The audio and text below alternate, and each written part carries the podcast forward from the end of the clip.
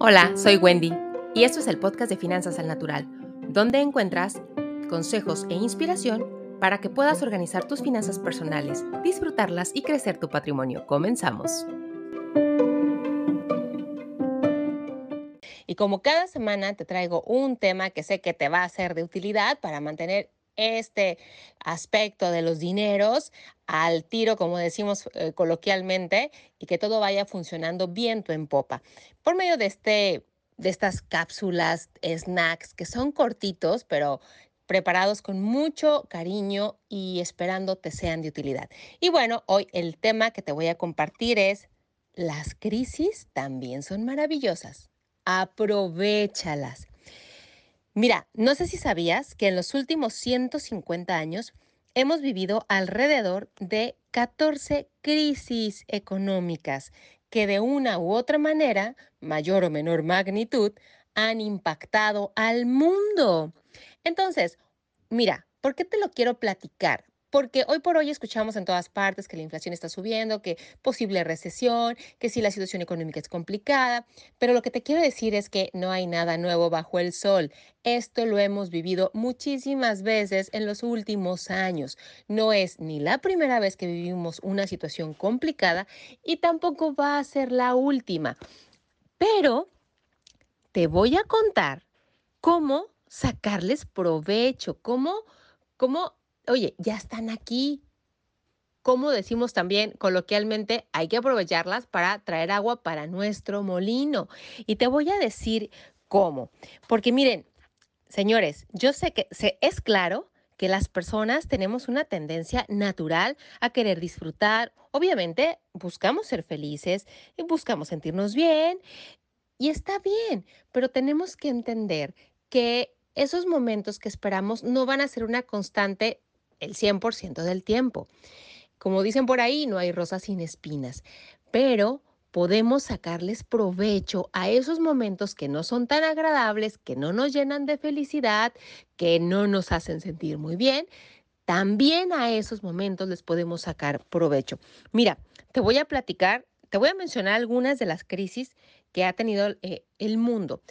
Eh, más o menos en 2020 el nivel de recesión, bueno, medido en porcentaje, a falta de crecimiento económico, fue de menos 6.2% de esta crisis que vivimos por tema de COVID.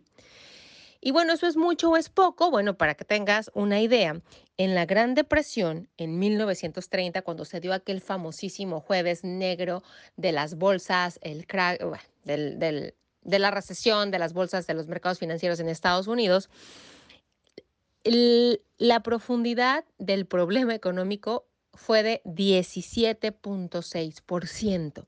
O sea, te fijas, aún y la crisis de COVID, que fue bastante fuerte o que todavía estamos padeciendo de alguna manera, ha sido de 6.2. O sea, en este momento sentimos que es un mundo lo que nos está pasando, que traemos el agua en el cuello, pero no es tan grave como ha sido en otras épocas.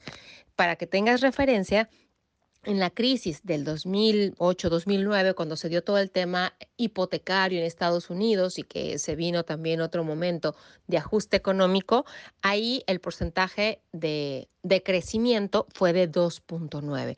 Entonces, si te fijas, digo, sí, ciertamente COVID fue más sentido en el 2020 que la crisis hipotecaria del 2009, pero aún así no ha sido la peor crisis que hemos vivido.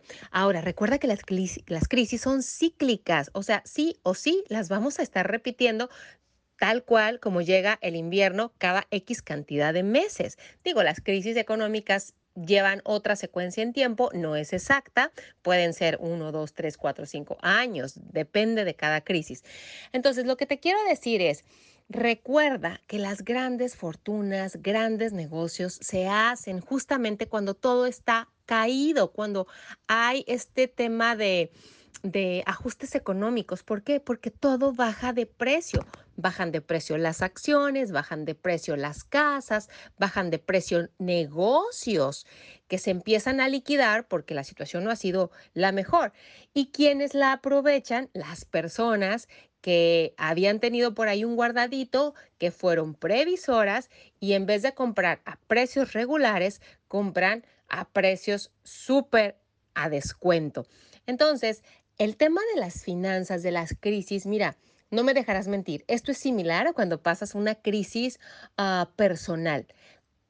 Esos momentos familiares, personales que te duelen hasta la médula, hasta el alma, cuando los ves en retrospectiva, que ya pasó tiempo, te das cuenta que te han hecho ser una mejor persona, un mejor ser humano, que te han hecho desarrollar habilidades y talentos que si no los hubieras atravesado, que si no te hubieran dolido tanto, no los hubieras desarrollado. Entonces, lo que quiero es invitarte a aprovecharlo. Sí, estamos en crisis económica, sí, sí la tenemos, no es la primera, no es la última, pero sí le puedes sacar provecho y te invito a hacerlo. Por un lado, y adivina qué, vamos a tener otras en un futuro. Prepárate, sé previsor, previsora, ahorra. Eh, hay muchas cosas, formas en las que nos podemos preparar, sobre todo hoy por hoy que seguimos de alguna manera, que no hemos terminado de salir de la que estamos, de entrada mantén una actitud positiva y busca cómo resolver, busca el cómo sí. Y bueno, hasta aquí le dejo para no extenderme más. Cualquier duda o comentario, mándamelo por favor al Instagram de arroba wendymontano.finanzas. Nos vemos próximamente.